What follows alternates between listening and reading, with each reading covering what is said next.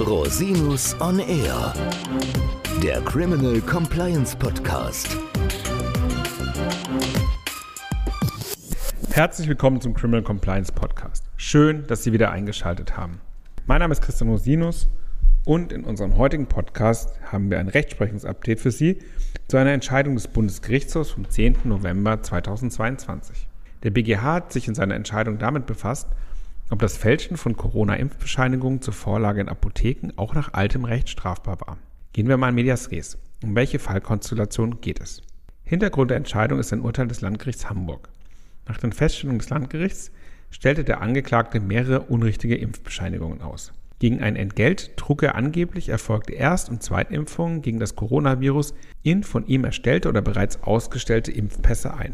Die Eintragung versah mit einem vorgeblichen Stempel eines Impfzentrums sowie der nachgeahmten oder erfundenen Unterschrift eines angeblichen Impfarztes. Weil es zur Zeit der Ausstellung Corona-Maßnahmen sowie Zugangsbeschränkungen gab, wusste der Angeklagte, dass die Impfpässe zur Vorlage bei Apotheken oder in der Gastronomie genutzt werden würden. Das Landgericht Hamburg sprach den Angeklagten vom Vorwurf der Urkundenfälschung frei. Das Gericht begründete den Freispruch wie folgt. Eine Verurteilung wegen der Fälschung von Gesundheitszeugnissen nach 277 StGB in der zur Tatzeit geltenden Fassung komme nicht in Betracht, weil die Vorschrift eine Vorlage des gefälschten Impfausweises bei einer Behörde oder einer Versicherung voraussetzen. Die in Frage stehenden Impfausweise sollten aber in erster Linie bei privaten Unternehmen, nämlich bei Apotheken oder in der Gastronomie vorgezeigt werden. Auf den reformierten 277 StGB, der das Ausstellen unrichtiger Gesundheitszeugnisse unter Strafe stellt, unabhängig davon, wem gegenüber sie vorgezeigt werden, konnte nicht zurückgegriffen werden. Grund dafür ist, dass der Straftatbestand in dieser Form erst nach dem Tatzeitpunkt in Kraft getreten ist, nämlich am 24. November 2021. Nach Artikel 103 Absatz 2 Grundgesetz und 1 StGB dürfen Strafgesetze jedoch nicht rückwirkend angewendet werden. Das Landgericht Hamburg war darüber hinaus der Auffassung, dass ein Rückgriff auf die Urkundenfälschung unzulässig sei, weil 277 alte Fassung eine abschließende Sonderregelung für den Bereich der Gesundheitszeugnisse darstelle. Ein Rückgriff auf den allgemeinen Tatbestand der Urkundenfälschung komme daher nicht in Betracht. Zur Begründung wurde zum einen auf den Willen des historischen Gesetzgebers Bezug genommen, als der 277 StGB in der alten Fassung 1871 in Kraft trat, habe man Gesundheitszeugnis als weniger aussagekräftig als sonstige Urkunden angesehen und daher nur die Fälschung, daher die Fälschung nur in bestimmten Konstellationen unter Strafe gestellt.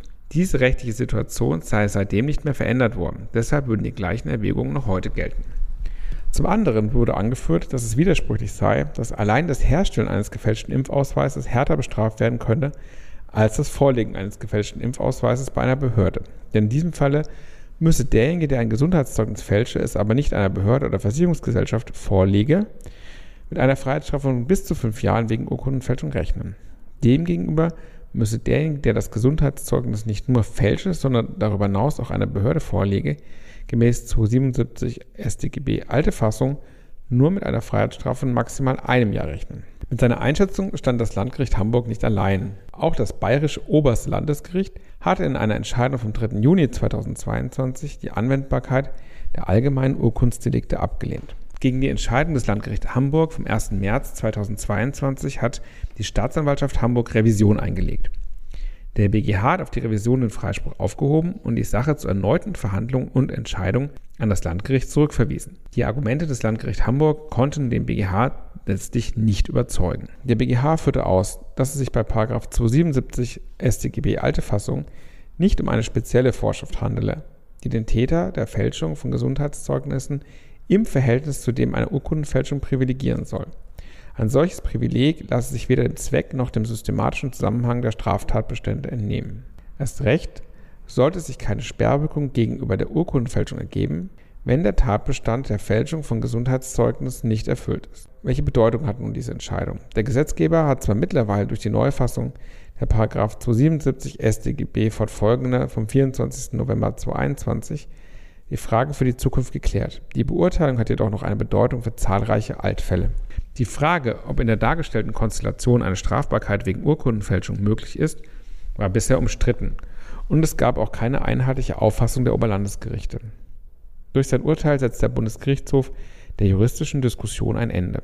Die schriftliche Urteilsbegründung steht noch aus, Erst dann wird man sich im Detail mit den Argumenten des BGH auseinandersetzen können. Hinzu kommt, dass auch das OLG Karlsruhe in einem ähnlichen Fall mit Beschluss vom 26. Juli 2022 eine entsprechende Vorlage an den BGH gestellt hat. Die Entscheidung hierüber steht noch aus und verspricht weitere Einblicke in die Argumentation des Bundesgerichtshofs. Es ist nach der Entscheidung vom 10. November 2022 nunmehr jedenfalls damit zu rechnen, dass in Altfällen Verurteilungen wegen Urkundenfälschung in Betracht kommen. Mit der Rechtsprechung des BGH haben die Ermittlungsbehörden also nochmals Rückenwind erhalten. Aus Verteidigersicht ist davon auszugehen, dass Verdachtsfällen in Zukunft noch stärker nachgegangen werden wird. Sollten Sie also in die Situation geraten, mit einem Ermittlungsverfahren konfrontiert zu sein, holen Sie sich im Zweifel entsprechenden Rechtsrat für Ihre Verteidigung ein. Gerne können Sie sich auch an mich wenden.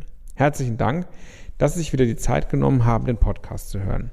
Falls Sie Fragen haben, wenden Sie sich bitte jederzeit gerne an mich unter info at rosinus-on-r.com. Bis zum nächsten Mal. Ich freue mich auf Sie. Der Podcast stellt lediglich einen allgemeinen Überblick über rechtliche Themen dar und ersetzt selbstverständlich keine Rechtsberatung zu konkreten Fragestellungen im Einzelfall. Bei Fragen wenden Sie sich an Rechtsanwältinnen und Rechtsanwälte Ihres Vertrauens, natürlich auch gerne an uns. www.rosinus-on-r.com oder unter www.rosinus-partner.com.